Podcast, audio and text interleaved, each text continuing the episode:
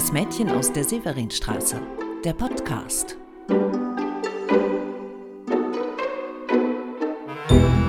Ich bin Annette Wieners und ich bin die Autorin des Romans Das Mädchen aus der Severinstraße.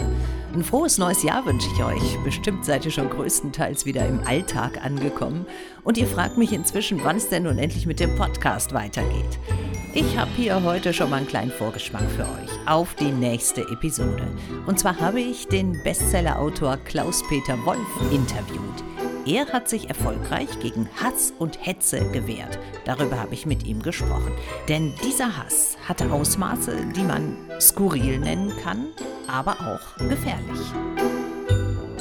irgendwann habe ich gedacht, jetzt ist einfach gut, jetzt ist eine Grenze überschritten. Wenn Zeitungen Gewaltaufrufe drucken gegen mich, dann ist einfach Ende. Und wenn schon Leute den anderen nicht mehr vorwerfen können als ihre Herkunft, dann merkt man doch, aus welch jämmerlicher Ecke das kommt. Denn die Herkunft von Klaus-Peter Wolf war bei der Hetzkampagne ein Thema. Er stammt aus Nordrhein-Westfalen, lebt in Ostfriesland und schreibt da Ostfriesen-Krimis. Ja, und dadurch hat er sich den Hass mancher Leute zugezogen.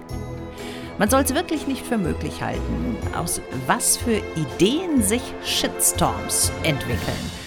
Aber in der nächsten Podcast-Episode wird Klaus-Peter Wolf uns alles darüber erzählen. Am 16. Januar wird die Folge erscheinen, dann sind wir wieder in unserem Donnerstagsrhythmus. Bis dahin, macht's gut. Ich bin Annette Wieners.